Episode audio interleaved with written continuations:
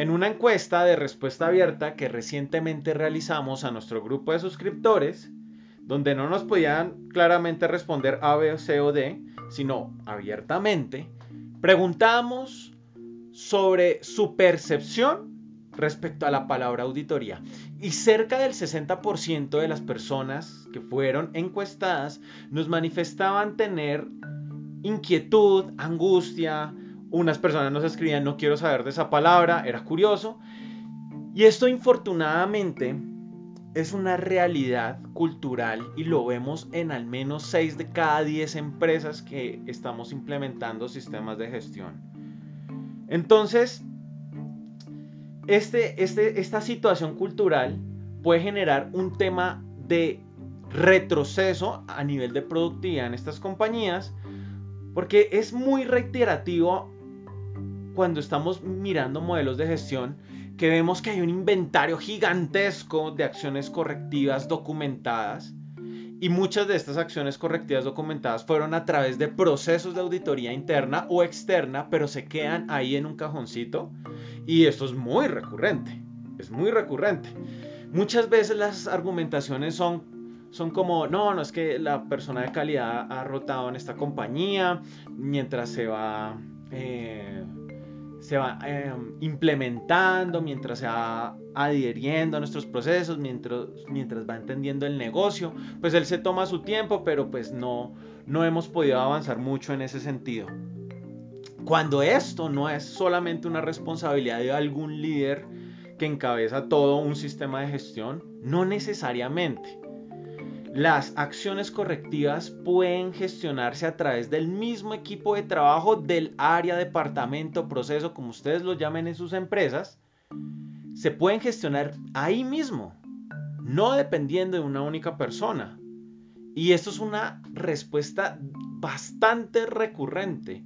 Entonces, ¿qué podríamos hacer para evitar este tipo de situaciones? Hay una metodología que me gusta mucho para poder generar agilidad en cuanto al cierre de esas acciones correctivas. Y esa metodología se llama Kaizen. Kaizen normalmente se puede ejecutar en cinco etapas. Cinco etapas pueden ser, digamos, comenzamos un día lunes, un día martes, un día miércoles, un día jueves, un día viernes y ahí tendríamos las cinco etapas. Es decir, que cada etapa se podría gestar un día diferente a la vez. Entonces, la, la primera etapa consiste en una reunión de sensibilización. Entonces, por ejemplo, en algún momento trabajamos con una clínica y reuníamos al equipo de compras y les decíamos, bueno, estamos acá precisamente para generar mejoramiento del proceso de ustedes. Y esto lo vamos a hacer por lo siguiente. La mayoría de ustedes, señoritas, están saliendo después de las 5 de la tarde. Muchos de ustedes argumentan que es por compromiso con la empresa, la cual les agradecemos bastante, pero no podemos o ustedes no pueden sacrificar su calidad de vida y su responsabilidad en su hogar, con sus hijos y con sus esposos. Entonces, al hablar esto, les decíamos, miren, lo que esperamos acá es que nos digan y entre todos trabajemos de manera conjunta cuáles son esas, esas eh, situaciones o actividades del proceso de ustedes que más trabajo o retrabajo les produce. Estamos en el día de hoy, recuerden que estamos en la etapa 1, estamos en este día precisamente para que ustedes sepan que durante un tiempo y ustedes definen el tiempo. Si decimos que son cinco etapas, no necesariamente quiere decir que sea una semana. Pero para efectos de este podcast, vamos a decir que son cinco días. Listo. Entonces vamos a decir, durante esta semana nos vamos a concentrar a mejorar. Y les voy a decir cómo. Uno, hoy estamos sentados acá para que sepan que nos vamos a dedicar solamente a mejorar y voy a coordinar con ustedes qué espacios qué espacios de tiempo tienen ustedes en su agenda laboral para que destinen un tiempo de al menos unas tres horas. El tiempo lo definen ustedes, ¿sí? De al menos tres horas para que nos dediquemos solamente a mejorar. Y esto lo tenemos que hablar con el líder de ese proceso y tenemos que hablar pues con todo el grupo de interesados precisamente porque habrán unos intereses que se puedan ver perjudicados, ya sean los del cliente o los de algunos procesos, pero hay que hablarlo. Y en esa reunión hay que invitar al grupo de interesados precisamente para evitar congestión o errores en el momento de implementar esta metodología. ¿Listo? Entonces el día 1 estamos con el grupo de gente diciéndoles vamos a mejorar, coordinamos tiempo y todos se programan en sus calendarios de que van a mejorar en ese espacio de tiempo. Seguramente habrán procesos que es casi que imposible evitar pararlo al 100%. Eso es claro. Pero dimensionemos cuál, cuáles procesos sí podrían ser así y, y, en caso de que no se puedan, pues las personas que puedan participar, pero eso sí, que sean la gran mayoría en lo posible. Precisamente porque todas las personas que puedan trabajar en un mismo proceso tienen diferentes inquietudes, han vivido diferentes experiencias, diferentes situaciones que les han generado algún tipo de, falta de satisfacción con su trabajo, amargura, tristeza, odios también. Entonces todo eso lo vamos a sintetizar. Listo, ese es el día 1. El día 2. ¿Qué vamos a hacer en el día 2? El día 2 lo vamos a destinar precisamente para que nos cuenten ¿Cuáles son las situaciones que mayor les agobia? Yo normalmente en lo particular les pregunto, ¿qué es lo que más les, les roba el sueño a ustedes? Y cuando hago esta pregunta, todos como todos comienzan a pensar, eh, uy, pues mira, a mí lo que me roba el sueño es que, pues sí, yo, yo salgo muy tarde de la empresa, mi esposo hay veces que no, que no comparte mucho esto, pero yo le digo que hay que trabajar, sino entonces cómo comemos. Entonces, ahí vemos que hay un incidente en temas de, de estabilidad familiar. ¿sí? Entonces, lo que hay, el trasfondo de esto es que le preocupa que su matrimonio se pueda ver profundamente afectado. Y profundamente afectado me refiero de pronto a una ruptura incluso de matrimonio.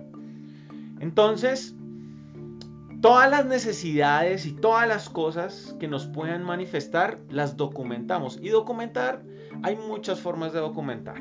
En otros podcasts hablaremos de diferentes metodologías de generar mapeos. Pero digamos que una eh, muy interesante puede ser que cojamos podsits y que entreguemos cada uno de estos papelitos a las personas que estén participando y escriban en estos papelitos y los colocamos aquí en este tablero, en esta pared. Quiero leer un poco de los sentimientos que ustedes tienen respecto a esto. Les voy a contar algo. Muchas veces estos procesos no funcionan porque hay un profundo miedo en perder su trabajo.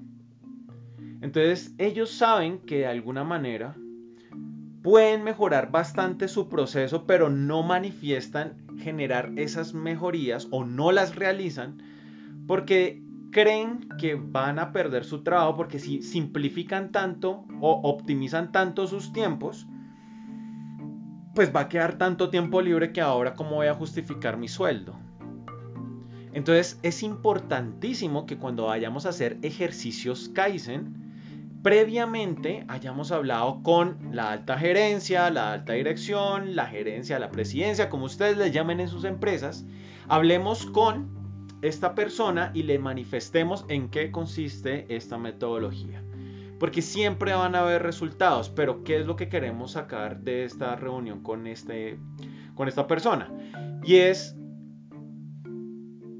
precisamente que cuando hayan resultados, el compromiso de la dirección es, si se simplifican mucho los tiempos, se debe generar mayor aprovechamiento del talento de ese área o departamento en nuevas actividades que le generen valor a ese proceso y si ya el proceso está acopado y no hay posibilidad como de generar más mejoras, pues que exista una reubicación, pero nunca un despido. Porque cuando hay un despido, claramente todo el modelo de gestión, por más calidad, por más sensibilización que haya, nunca va a prosperar una estrategia de optimización y de mejora continua en sus empresas. Para que lo tengamos clarísimo, esto es muy importante porque me ha, pasado. Ha pasado que, que, al no realizar este ejercicio, la alta dirección entra a tomar decisiones de, ah, voy a, voy a recortar ahora personal y esto puede generar una profunda sensibilidad y crisis a nivel de comunicación en torno a los modelos de gestión. ¿Listo? Entonces, esa, esa, esa es la segunda etapa que debemos trabajar en temas de Kaizen. Y es, cuéntenos cuáles son esas dolencias y vamos a trabajar en al menos una, en al menos una. Una, la que más les duela, ¿cuál es? Y todas, eso es un grito unánime cuando se hace este tipo de ejercicios. Y mucha gente dice casi que a grito unánime algo en especial. ¿Listo? Esa es la etapa 2. Etapa 3. La etapa 3 consiste en que, listo, identificamos en el día 2 cuál es esa mejora que debemos realizar, ¿cierto? Ahora en el día 3 nos vamos a concentrar en hacer análisis de causas. Hay diferentes metodologías para el análisis de causas. Luego en otro podcast hablaré de esto. Pero eso, ese, ese, ese análisis de causas nos va a permitir tratar de alguna forma identificar la causa, la causa raíz. La causa raíz de esos problemas. Entonces, en, este ejemplo que les hacía de esta clínica, sucedía que se demoraban bastante haciendo un pedido de un material especial para los pacientes que atendían. Entonces el proceso era como, se hace la solicitud desde la clínica, llegaba al proceso de compras y en el proceso de compras debía buscarse la firma del jefe de compras y cuando el jefe de compras firmaba, debía llevarlo a la dirección administrativa y la dirección administrativa debía llevarlo a una dirección financiera para aprobarse esos recursos porque una solicitud de, este pedido o de este material en especial pues era un material de alto costo. Estoy hablando aproximadamente unos 500, 600 dólares solicitud. Pero fíjense lo que acabo de mencionar. Todo este grupo de pasos pase por el jefe, por el director y luego por otro director. Pues, y solamente se podía aprobar por esa dirección financiera si tenía previamente todas las firmas. Y habían veces en que hay muchos riesgos. El, el, jefe inicial podía estar enfermo, no asistió, tenía que hacer algún tipo de actividad afuera. Entonces los procesos de cara al cliente se van viendo muy represados y a pesar que administrativamente podamos ver que hay un proceso con un formato y con unas firmas, eso no necesariamente quiere decir que es una compañía organizada, sino que yo más bien le agregaría que eso está bien siempre y cuando seamos una compañía organizada y sobre todo y por encima de esto que sea una compañía organizada orientada al cliente. ¿sí? Porque es muy fácil generar procesos en beneficio de nuestra compañía y no en beneficio de nuestro cliente como tal. Entonces, en esta tercera etapa, nos vamos a concentrar en mejorar. Para este caso en particular, su mayor dolencia es que, claro, salían muy tarde y tenían que hacer una redigitación de unos de unos pedidos que recibían por medio de correo electrónico y esa redigitación que la enviaban en un formato Excel era subida después a una plataforma donde sí se hacía como tal el pedido. ¿Sí?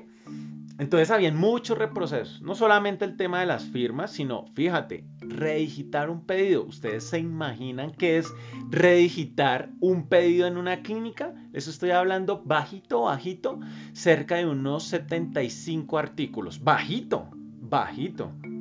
Por muy de buenas, unos 75. Entonces es demasiado tiempo. Lo que se hizo fue, ¿ustedes qué creen? Yo creo que aquí me están escuchando y dirán, no, pues la solución es como evidente, porque no lo digitan directamente al software que, donde hacen realmente el pedido. Sucedía que la argumentación era, no, no, no, no se puede hacer porque no hay un botón dentro del software que permita hacer un envío del pedido para que les llegue a ustedes los de compras. O sea, la clínica decía, no se puede hacer eso. Eh, no se puede hacer eso porque yo, yo lo hago o se está orientando desde Excel para que se redigite y desde el proceso de compra se diligencia el pedido. Pero preguntábamos, ¿pero por qué no se diligencia a través del software? Porque falta un botón que dice pedido. Entonces decíamos, ¿solo por eso? Preguntábamos al dueño del software, ¿se puede colocar aquí un botón de pedido? Sí, sí, sí se puede. Lo que pasa es que pues, los usuarios que usted me está mencionando no tienen ese permiso. Y yo, ok, ¿cuánto tiempo llevan en esta situación? Cerca de 5 años. Llevaban en esta situación 5 años y toda la solución estaba al alcance de decirle al proveedor, por favor, actualíceme un, un, permiso para poder tener un botón. ¿Mm? Se realizó eso y cuando se realizó, se simplificó el tiempo a la mitad. Es decir, salían normalmente la hora de trabajo, iba de 7 de la mañana hasta 5 de la tarde, al mediodía ya se sentían ah, libres. Ya, decían, ya terminé lo que tenía que hacer hoy. Entonces comenzó una profunda angustia por todas eh, estas chicas, recuerdo, y, y claramente desde el primer día se les había hecho que la dirección respaldaba las mejoras que se pudieran originar un pedido de, por parte de un paciente en esta clínica podía demorarse eh, su tratamiento 18 días solamente en la solicitud de un elemento especial y este tiempo se redujo a un día. Imagínate el mejoramiento de competitividad tan bárbaro que pudo tener esta organización por una solución tan sencilla. Entonces, esto es una situación que es muy recurrente, muy recurrente en las organizaciones y el tercer día estamos enfocados a mejorar. Este ejercicio realmente en la práctica nos demoramos como dos semanas en hallar la solución. Quiere decir que podíamos estar todos los días, o sea, digamos, a partir de la etapa 3, 15 días dedicados a mejorar. ¿Listo? Entonces, reitero, habíamos dicho que para efectos de este ejemplo íbamos a decir que cinco etapas era una semana, de lunes a viernes. Esa es la etapa 3. Nos vamos a dedicar a mejorar, ¿listo? Bien, ¿cuál es la cuarta etapa? La cuarta etapa consiste en que si ya hiciste mejoras importantes en tu organización, documentalas. Comiénzalas a documentar, asignen un responsable que genere esa documentación. Hay algo que también sucede mucho y es que no a todo el mundo le gusta documentar. Y, y esto es importante que existan procesos de capacitación en sus empresas para generar documentación. Nosotros siempre apoyamos este proceso a las organizaciones de cómo deben documentar sus procesos. Entonces, Sucede que mucho del conocimiento que hoy conocemos es precisamente porque en algún momento ha sido documentado, ha sido escrito. La historia, la memoria de sus empresas debe estar documentada. Debe. Imagínense que el contador de ustedes, esto es un caso real, el contador de ustedes se enfermó y para ese día tocaba presentar impuestos. Afortunadamente esa empresa tenía documentado cómo presentar impuestos.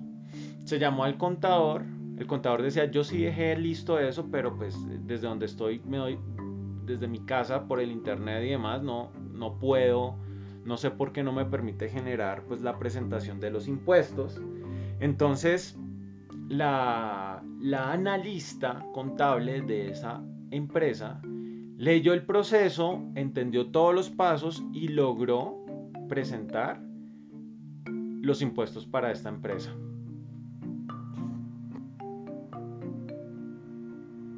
Entonces, esta situación puede llevarse incluso a cualquier tipo de proceso en su empresa. Aquí estaba pensando en, en, que muchas veces los procesos están tan dependientes de una persona que, que, que esto origina bastante mm, caos en el momento de poder tener una atención con un cliente si esa persona no está. Bien, entonces ese es el cuarto día. Ahora les quiero decir cuál es el quinto día. El quinto día es, vamos a celebrar. O sea, ya nos dedicamos un buen tiempo a mejorar, a identificar, a hacer, ¿sí? Ya documentamos las mejoras y demás. Ahora nos vamos a dedicar un tiempo para nosotros y presentar los resultados ante un grupo de interesados. Mi recomendación cuál es? Yo sí creo bastante en que si en la etapa inicial le dijimos a la alta dirección, comprométete a esto, lo menos que podemos hacer es que el quinto día invitemos a la alta dirección. Y esto es un ejercicio muy bonito. Muy bonito porque cualquier persona pudo haber generado un impacto positivo para la empresa. Y ver que el director o el dueño de la empresa, el gerente, como le llaman en su empresa, está ahí escuchándolos y también los está felicitando por el trabajo que han hecho, eso llena mucho, mucho, mucho el corazón de la gente, los motiva bastante y hay muchas veces que incluso le digo al dueño de la empresa, ¿por qué no les invitas un almuerzo? O sea, fíjate, para el caso que les comentaba, fíjate que si en promedio habían unas 120 atenciones